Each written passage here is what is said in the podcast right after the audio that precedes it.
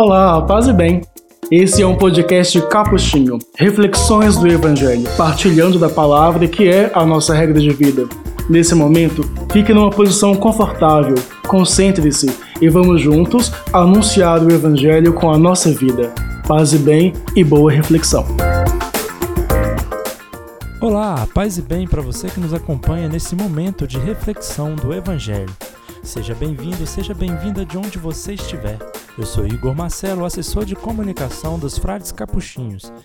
E vamos juntos começar mais um Reflexões do Evangelho. E este é o nosso episódio de número 22 da nossa segunda temporada. E no episódio de hoje nós vamos conversar um pouco sobre o Evangelho do terceiro domingo da Páscoa. O Evangelho de Lucas, capítulo 24, versículos de 13 a 35. Nesse episódio, Jesus se manifesta para os discípulos de Emaús, que o reconhecem ao partir do pão. Será que nós também estamos deixando Jesus, o Cristo ressuscitado, passar despercebido? E vamos aqui chamar o nosso amigo Frejão Júnior. Olá, Frei João Júnior, tudo bem? Olá, Igor, tudo bem? Paz e bem a você que nos acompanha. Mais um Reflexões do Evangelho. É o terceiro domingo da Páscoa. A Páscoa ela vai se estender ainda por quase 50 dias, são 50 dias de tempo pascal. Essa já é a terceira semana de sete semanas que compõem esse tempo. E ao longo desses dias nós vamos repercorrendo os textos do ressuscitado, repercorrendo textos que vão nos revelando o rosto da presença do ressuscitado.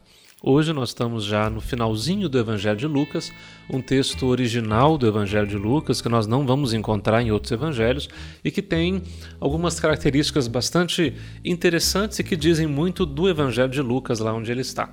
Lucas 24, 13 a 35, o texto que ficou chamado o texto dos discípulos de Emaús. O relato ele segue muito de perto os roteiros é, de todos os textos pascais. Há uma situação de desolação, de medo, de tristeza, de angústia, de escuridão. Há uma presença do ressuscitado que os discípulos, em princípio, é, não reconhecem. Será preciso que o próprio ressuscitado dê um sinal da sua presença, dê um sinal pelo qual ele se deixe reconhecer e depois uma situação de alegria, de esperança, de vigor, de coragem, enfim. Então é sempre essa passagem mediada por uma descoberta da presença dele, que é uma descoberta possível por um sinal que ele mesmo dá de que é ele e não outro. E vamos ao texto. Naquele mesmo dia, o primeiro da semana, qual dia? Aquele dia primeiro da Páscoa, né? Lucas já terá narrado é, o episódio de que as mulheres vão a, ao sepulcro, é, só que elas voltam para casa dizendo que viram anjos e que ouviram uma mensagem, só que os discípulos, em princípio, não dão crédito àquilo que diziam as mulheres.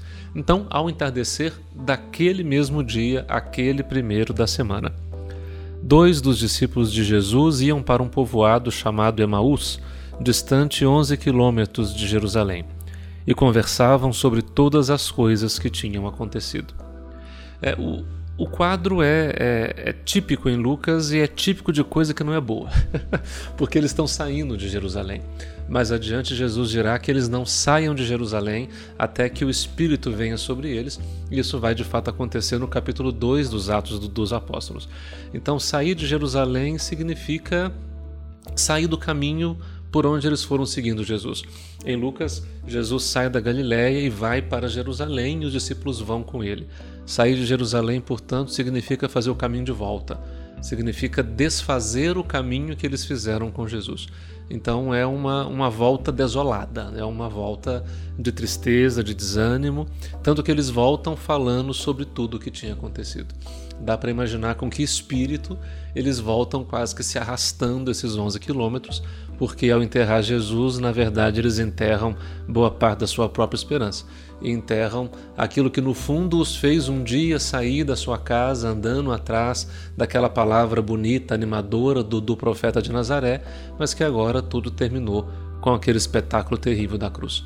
Então eles voltam com os passos arrastados e com as palavras cheias de morte. É assim que eles vão voltando para Emaús. Versículo 15. Enquanto conversavam e discutiam, o próprio Jesus se aproximou e começou a caminhar com eles. Os discípulos, porém, estavam como que cegos e não o reconheceram. Isso também é típico, né? Será assim com, com a Maria Madalena e João, como nós ouvimos lá na terça-feira da oitava de Páscoa, ele se aproxima, ela não sabe que é ele, até que ele mesmo diga o nome dela em aramaico. Aqui ele se aproxima e começa a caminhar com eles e eles não sabem. Porque, é claro, como Tomé também vimos na semana passada, né? queria tocar as, as, as marcas da morte. Veja, enquanto Tomé ainda procura as marcas da morte, ele terá muita dificuldade para ver aquele que está vivo. Enquanto ele ainda persegue os rastros da dor, será ainda difícil contemplar os sinais da esperança. E é por isso que os discípulos, que estão eles mesmos com palavras cheias de morte, eles têm os olhos como que. É, porque não são os olhos, né? É o olhar.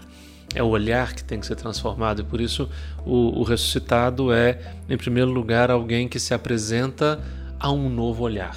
É alguém que exige um novo olhar. Por isso que Marcos, por exemplo, quando diz que as mulheres chegaram ao túmulo e elas iam conversando sobre quem rolaria a pedra para elas, porque era uma pedra muito grande, segundo Marcos, elas levantam os olhos e veem a pedra removida. Ou seja, é possível caminhar uma vida com os olhos baixos, ainda sem reconhecer a presença dele ou ainda assombrado pela dor da vida. É possível levantar os olhos e começar a ver uma presença diferente. Então, aqui eles ainda estão com os olhos baixos, vamos dizer assim. Eles têm um, um defeito no olhar, na perspectiva, na maneira como olham e refazem agora os passos voltando para trás. E ele se aproxima deles e se põe a caminhar com eles. E Jesus então perguntou, versículo 17: O que ides conversando pelo caminho? Eles pararam, com o rosto triste, e um deles, chamado Cleofas, lhe disse: É bom, esse Cleofas, é, Lucas tinha falado de uma tal Maria, esposa de um tal Cleofas. Né? Então seria ele? Bom, quem vai saber? Né? E talvez será que se era ele, será que essa outra pessoa que caminha com esse discípulo seria ela então, a Maria, esposa do Cleofas? Quem que vai saber? O evangelista não deu nome para essa outra pessoa, então não vamos tentar nós colocar aquilo que ele não colocou, né? É, assim, eu sempre fiquei nessa dúvida mesmo. Quem que são esses discípulos, né? Assim, porque o, o, o escritor sagrado nunca, nunca fala, né? Assim, sempre fala que é dois e fala que é Cleofas, mas pode ser vários Cleofas, né? Pois é, e, e, assim, o fato de não dizer o nome do outro, quer dizer, é, se fosse a Maria que ele já mencionou, porque na, verdade quem é mencionado por nome não é o Cleofas lá atrás, é a, é a, Maria, é a esposa, então dificilmente passaria esse dado, né? Ainda mais para Lucas, que é um evangelista que, que valoriza nominalmente as mulheres, então seria muito estranho que. que é, aliás, não é Lucas, é João, né? É João que fala de Maria, esposa de Cleofas. Quer dizer, porque lá estavam ao pé da cruz, falava João, né? É, sua mãe, a irmã de sua mãe, Maria de Cleofas, e, e, e Maria Madalena. São essas as mulheres que estão no, no, pé da cruz. Então, assim, dificilmente, se fosse essa a referência comum entre Lucas e João, talvez é, Lucas mencionasse. Ou é, é, pode ser o contrário né? porque se é João que escreve baseado em Lucas, então João cuidou de colocar aos pés da cruz uma referência a essa esposa desse tal Cleofas, que se chamaria Maria. Bom, fato é que nós nunca vamos saber quem que é esse outro discípulo. Mas é importante que sejam dois para que um dê testemunha daquilo que o outro diz. No fundo é essa a questão, porque os dois, é, um sozinho pode ser desacreditado dois já é suficiente para dar testemunho. Então, para que o testemunho seja credível, serão dois que dirão aos discípulos que viram o Senhor. Então, é importante que sejam dois. Quem é? Bom, isso é o... não é tão importante assim. E um deles, então, esse chamado Cleofas, disse: Tu és o único peregrino em Jerusalém que não sabe o que lá aconteceu nesses últimos dias? Quem diz? É você nos pergunta pela nossa tristeza, mas ela é óbvia. Você não consegue ver ela estampada nos nossos olhos, né? Eles que param com o rosto triste, algumas tra traduções dizem que eles pararam com o olhar sombrio, né? lúgubre. Quer dizer, pararam com a cara da morte. Né? E você ainda nos pergunta o que foi que houve, nós que estamos aqui arrastando, arrastando esse cadáver até agora, né? E Jesus diz: O que foi? E dá a eles a chance de falar. E isso é muito legal. Quer dizer que a primeira providência do ressuscitado aqui é dar voz à dor. Né? Veja que não é não é um cinismo que nega a dor em troca de qualquer outra coisa, mas que assume. né, que, que por um instante permite que ela se diga, que a dor se diga, que ela ganhe nome, que ela ganhe narrativa, que ela ganhe história. Então, a, celebrar o ressuscitado não significa não significa negligenciar a dor do crucificado e não significa negligenciar o que de terrível isso significa. Assim como celebrar a esperança não é a ingenuidade de negar o preço da esperança e de negar as, as várias razões que se tem para não ter esperança. Não é isso. Né? Isso também tem história, isso também tem voz. Pode não ser a última palavra, mas é uma palavra que se leva em conta. Né? Então, o que foi? E os discípulos responderam: O que aconteceu com Jesus, o Nazareno, que foi um profeta poderoso em obras e palavras diante de Deus e diante de todo o povo. Veja que são autenticamente israelitas, né? Ele é poderoso em obras e palavras diante de Deus e diante do povo. Quer dizer, ele é poderosíssimo em tudo, seria a maneira de dizer assim. Em obras e palavras diante de Deus e do povo. Nossos sumos sacerdotes e nossos chefes o entregaram para ser condenado à morte e o crucificaram. Nós Aí eles falam dos dois agora, né? Quer dizer, isso é a história. Mas agora tem a nossa história com isso. Né? Nós esperávamos que ele fosse libertar Israel. Mas apesar de tudo isso, já faz três dias que essas coisas todas aconteceram. Quer dizer, e é o entardecer do terceiro dia, já é, já é o advento do quarto dia, né? Quer dizer, o que tinha que acontecer já foi.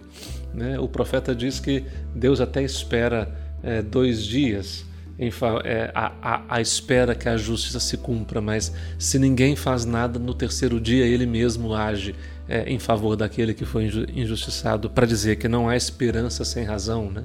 que não há espera que, que não tenha razão se ela tiver realmente o sentido da esperança.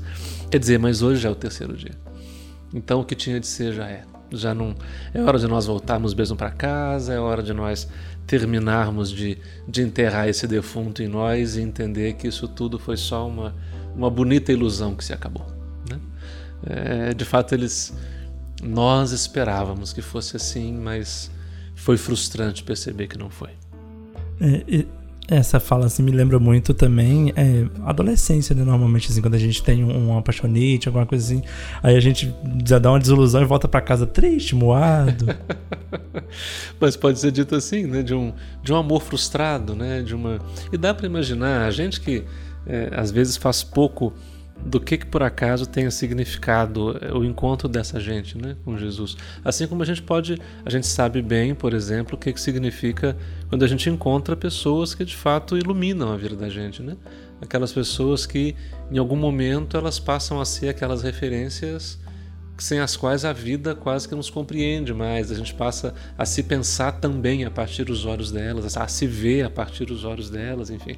São pessoas cuja reciprocidade de fato nos revelam a nós mesmos e de repente, em algum momento, elas podem não estar mais. Seja porque a morte carregou, seja porque a vida conduziu para outro lugar. E aí?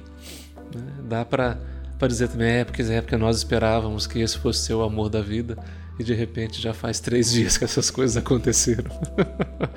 Dá para imaginar, não é, não, é, não é difícil não, não é inverossímil, não é inverossímil. E a história continua, né? É verdade que algumas mulheres do nosso grupo nos deram um susto. Elas foram de madrugada ao túmulo e não encontraram o corpo dele. Então voltaram dizendo que tinham visto anjos e que estes afirmaram que Jesus está vivo. Alguns dos nossos até foram ao túmulo e encontraram as coisas como as mulheres tinham dito. A ele, porém, ninguém o viu. Um, e é interessante porque aqui está precisamente o equívoco, né? A ele ninguém viu. E tampouco verão. Porque se eles estão procurando o cadáver, bom, pode ser que encontrem, mas se eles estão procurando a ele, a ele mesmo, ele, a pessoa dele, de fato não é no túmulo que vão encontrar. Né? Uma das mensagens é, bonitas da Páscoa é essa, que encontrar uma presença não é o tipo de coisa que você encontra no túmulo. O túmulo pode portar no máximo o cadáver, mas um túmulo jamais portará a presença, a ele mesmo, aquele a quem eu quero ver, aquele de quem eu tenho saudade, aquele a quem eu amo, esse o túmulo não vai caber. Né? Porque a, a vida só cabe na vida e é lá que é preciso procurá-la. Então, eles estão talvez no caminho, mais próximos de encontrá-lo, não sabem ainda, mas saberão já, porque o lugar de encontrá-lo, assim como dizia o anjo, é voltar às Galiléias que nós percorremos com ele. É voltar àqueles caminhos que um dia nós fizemos, porque em cada passo que nós demos com ele é lá que a presença dele nos espera. Então, a ele mesmo ninguém viu, claro, estão buscando no lugar errado. Eles vão já já se dar conta de onde que eles vão poder vê-lo. Então Jesus lhes disse: Como sois sem inteligência e lentos para crer em tudo que os profetas falaram? Chamou de burro ainda, né? Será que o Cristo não devia sofrer tudo isso para entrar na sua glória? E aqui entenda que é aquilo que nós chamamos de, de necessidade teológica. Não é que ele tinha de sofrer tudo isso porque isso já estava predito, prefigurado, desenhado, que, como nós cantamos às vezes, né, que Deus enviou seu Filho amado para morrer no meu lugar. Não, não é, não, é isso. É, é aquela necessidade que, uma vez que a coisa foi assim, será que não é preciso olhar nelas mesmas para poder reconhecer o sentido que elas têm? Quer dizer, não era depois de passado, como a gente, né? A gente, quando passa às vezes algum perrengue na vida, quando passa o perrengue não tem graça nenhuma. Mas depois de passado o perrengue, a gente fala, puxa vida, como foi preciso passar por isso para aprender isso, aquilo e aquilo outro. Veja, não é que o sofrimento, a dor, a, a tal situação, o perrengue veio para. Não, o perrengue veio porque a vida é cheia deles e não tem como escapulir. Né? Cedo ou tarde a gente, a gente tem um perrengue para lidar. Mas uma vez que ele veio, ele pode se tornar o lugar de uma série de descobertas, de, de uma série de aprendizados. Então é disso que se trata. Era preciso que ele passasse. Não porque era prefiguradamente preciso, mas uma vez que essa é a história dele, a gente agora redescobre na, nas escrituras um modo de ler a história dele e descobre na história dele um modo de ler as escrituras. Então, de fato, era preciso que essas coisas acontecessem. Só que eles são lentos, né? De inteligência para poder entender. Será que não era preciso? Então, começando por Moisés e passando pelos profetas, ou seja, toda a escritura, né? Moisés e, e, e os profetas é uma bela maneira de dizer toda a escritura. Essa parte me lembra também a missa da vigília pascal que a gente celebra. A gente pega as leituras desde o início do, da criação e vai até Jesus, até, assim, até o profeta, até Jesus, para a gente também lembrar Percorrendo Moisés e os profetas. Até chegar em Jesus. Exatamente, é a mesma lógica. No, no fundo, o que está fazendo Jesus aqui é, como, como um bom rabino que ele é, né, o que ele está fazendo é costurar o sentido da, das escrituras. É como, um, como diz um, um, um rabino dos antigos, que é como pegar as pérolas da escritura e ajuntá-las num colar. Só que o fio do colar não está nas pérolas. O fio do colar quem faz é aquele que lê e que interpreta né? é aquele que vai dando sentido ajuntando aquelas pérolas. As pérolas são muito preciosas, mas sem o fio da interpretação elas se perdem. Então é, é esse sentido, que ele vai agora costurando as escrituras como um bom rabino que ele é, como um bom mestre que ele continua sendo, ele continua ensinando os seus. Então, passando por Moisés, pelos profetas, explicava aos discípulos todas as passagens da Escritura que falavam a respeito dele. Veja, falavam a respeito dele, não porque o profeta escreveu adivinhando, né? mas porque a partir da história dele é possível voltar a esses textos e encontrar ali um sentido que ilumina os dilemas da, da vida dele, tal como nós fazemos. A gente abre a escritura e fala, puxa vida, tá falando comigo, né? Tá falando de mim. Por quê? Porque eu encontro ali um, um sentido pelo qual eu posso ir também passando o fio pelas pérolas da minha vida. Então é isso que ele está fazendo. Quando chegaram, versículo 28, quando chegaram perto do povoado para onde iam, Jesus fez de conta que ia mais adiante. Bom, então pera aí, só um cadinho que daqui a pouco a gente volta.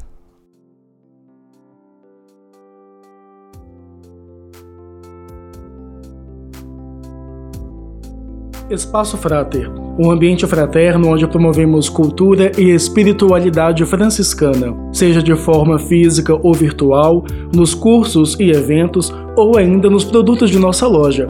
Saiba mais em espaçofrater.com.br.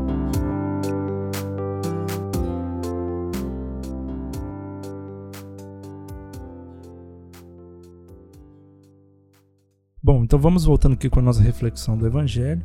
Então a gente parou na parte em que Jesus falou que ia caminhando adiante. Fingido, né? Fingindo. Porque não vai. Porque chegaram perto do povoado, era Emaús, né? Para onde eles iam. Chegaram perto do povoado e ele fez que ia seguir. Como um caminheiro, né? Lembra da pergunta dele, mas se é o único peregrino em Jerusalém, que está saindo de Jerusalém, não sabe o que aconteceu lá, né? Ele fez que ia mais adiante. Eles, porém, insistiram com Jesus, dizendo: Fica conosco, pois já é tarde e a noite vem chegando. Olha que. que e aqui tem uma, uma, um dado bonito, porque veja, eles ainda não sabem que é ele. Né? Eles não sabem ainda. Mas tem qualquer coisa nessa prosa do caminho que, que de algum modo já insinua. Né? Insinua a presença, insinua um gosto, insinua. É, e aí. E, e, e, eles expressam a, a aquele, aquele dom tão, tão valorizado entre os judeus, que é a hospitalidade. Né? É um desconhecido, mas dividiu o caminho comigo, então já não é tão desconhecido assim. Já pode sentar na nossa mesa e comer conosco, né? já pode se abrigar no nosso abrigo, enfim. Então eles demonstram essa. E é, e é interessante porque, ou, ou seja, mais do que, é, vamos dizer, cognitivamente saber que é ele, é, importa não deixar passar os sinais. Quer dizer, já que ele nos explicou as escrituras aqui, puxa vida, então, então que fique conosco. Né? Que fique, já é tarde, fica aí. Né? Vamos esticar essa, essa prosa. Já começa de algum modo a sanar. Veja que a, a, a hemorragia da dor já foi. Agora é hora de começar a, a, a curar, é hora de começar a suturar essa, essa ferida. Né? E é pela palavra. Né? e é pela palavra. É, o, o começo dessa, desse processo, esse lento processo de abrir os olhos, é dar ouvidos, é prestar ouvidos. E aqui, no melhor sentido judaico, é prestar atenção, é, é se deixar arrebatar por isso, é, é colocar ali a atenção e o centro da, da vida. Né? E é isso. Então fica conosco. Já está tarde, a noite vai chegar, então fica aí. E Jesus entrou para ficar com eles. Quando se sentou à mesa com eles, tomou o pão, abençoou, partiu e lhes distribuía. E nós sabemos bem que verbos são esses. Né? São os mesmos verbos da ceia. Né? Os verbos que classicamente nos ligam à Eucaristia. Sentou-se à mesa com eles, tomou o pão, abençoou, partiu e lhes distribuía. E veja que não é simplesmente o gesto, diria, litúrgico da Eucaristia, mas é para essa gente do, do, do começo da, da, da igreja é, ao contrário do que se tornou para muitos de nós que somos os católicos de missa, vamos dizer assim. Mas a Eucaristia não é simplesmente uma celebração, não que seja pouco, mas ela não é apenas o rito da celebração, ela não é apenas a, espé a, a, a espécie eucarística. A Eucaristia aqui é um traço da comunidade cristã. A Eucaristia é um traço da identidade da comunidade. Então, pôr-se à mesa, repartir a vida, repartir também o pão, também a palavra, também os sonhos, fazer fraternidade, construir compromissos de mesa, compromissos. Isso é sinal da presença dele. Então, o que está acontecendo aqui é que ele está manifestando a esses discípulos um traço fundamental que a comunidade leitora do texto reconhece como sendo da sua identidade. E aí, na pragmática do texto, quem está lendo entende: olha só, então cada vez que nós fazemos isso, é Ele que está no meio de nós. Cada vez que nós nos colocamos em volta da mesma mesa para dividir a vida, é Ele que está no meio de nós. Cada vez que a gente faz isso, na verdade é Ele que em nós faz isso. É por isso que, nisso, 31, os olhos dos discípulos se abriram e eles reconheceram Jesus. Quer dizer, diante do sinal daquela identidade revelada da comunidade, que remonta à ceia, mas que remonta toda a vida e a ação de Jesus, né? A vida dele inteira foi um, um sentar-se à mesa, um tomar, um distribuir, um abençoar, né? Quer dizer, diante desse relâmpago, é como se eles entendessem tudo. É como se finalmente, em volta daquele pão, eles entendessem a tragédia da cruz. Como se diante daquela presença que insiste em ficar presente, eles entendessem o sentido da ausência dele e o sentido daquela presença que agora ausente dura para sempre. Então, é um relâmpago que num instante ilumina tudo. Jesus, porém, desapareceu da frente deles. Quer dizer, Com olhos fechados, eles veem Jesus, embora não, não reconheçam. Quando eles abrem os olhos, que eles reconhecem, eles já não veem mais. Então, se você quiser vê-lo, você tem que fazer o quê? Fechar os Fechar olhos. Os olhos. Fechar os olhos. Fechar uns olhos para abrir outros. Né? Assim será o único modo de encontrá-lo. Não mais procurar o cadáver com os olhos da cara, né? mas fechar esses olhos para abrir outros olhos e encontrar uma presença que insiste em se fazer presente mesmo no vácuo da ausência. Né? Então, num relâmpago, os olhos se abrem, eles reconhecem e ele já não está mais. Porque agora ele já está de outro modo. Né? Ele deixou de ser uma, uma assombração que fica acompanhando os nossos passos, ele passou a ser agora uma força que nos sustenta desde dentro. E é por isso que um disse ao outro: Não nos ardia o coração quando ele nos falava pelo caminho e nos explicava as Escrituras? Como que eles agora faz sentido?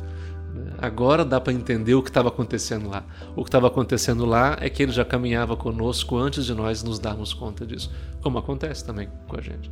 Em que a gente, às vezes, tarde demais se dá conta de que, na verdade, é, ele mesmo tem sido nosso companheiro, vamos dizer, porque cada vez que nós prestamos ouvidos à sua palavra, é ele mesmo que está no meio de nós, né? Então não nos ardia o coração, e arder o coração é uma, é uma expressão linda, porque esse arder aqui é o mesmo é, que o serafim arde diante do rosto de Deus, né? que o, o Monte Sinai arde, é, queima quando Deus desce ali para entregar a Moisés o testamento da, da aliança. Né? Quer a dizer, sarça no deserto. A sarça que ardia. Né? Então veja que é o mesmo fogo. O fogo da sarça, o fogo do Sinai, é esse fogo que queima agora no coração quando Jesus se coloca. Quer dizer, é, é como se aquele caminho fosse um novo Sinai, é como se aquele encontro fosse uma nova sarça. Né? Assim como a presença de Deus ardia a sarça e ardia o coração de Moisés quando se aproximou para ver, né? aqui também o coração deles ardia porque estava diante dele. Veja, é, as imagens são lindas, né? Basta a gente ir pegando as pérolas e passando um fio para poder ver que fogo é esse, né? E naquela mesma hora, 33, eles se levantaram e voltaram para Jerusalém, onde encontraram os onze reunidos com os outros. Quer dizer, se a ida foi aquela ida, né? É, arrastada e lamentosa, a volta agora. E é isso que é o grande milagre, o grande mistério, né? Que do fundo dos desânimos nasce uma coragem, né? Do fundo das tristezas e das dores nasce uma, uma, uma, uma alegria e um vigor que, que vem da alegria de dar-se conta de que não se está só, porque ele caminha junto. Então eles voltaram na mesma hora e encontraram os onze reunidos com os outros, e estes confirmaram realmente: o Senhor ressuscitou e apareceu a Simão. A gente não tem esse relato, mas Lucas está dizendo que é. então os dois contaram o que tinha acontecido no caminho e como tinham reconhecido Jesus ao partir do pão. Então, se você quer é, reconhecê-lo, para inclusive é, verificar se essa tristeza toda tem, tem cura, tem jeito, tem conserto, né? para ver se a dor da, da finitude tem conserto, experimenta começar a partir o pão. Quem sabe, numa dessas partidas de pão, os olhos da gente não se abrem e a gente já não se descobre numa presença dele, aquela mesma que faz a gente se perguntar: puxa vida, quantas vezes o coração já ardeu, né? Será que já ali já não era ele que começava a me falar? mesmo na, nas cegueiras do, do caminho?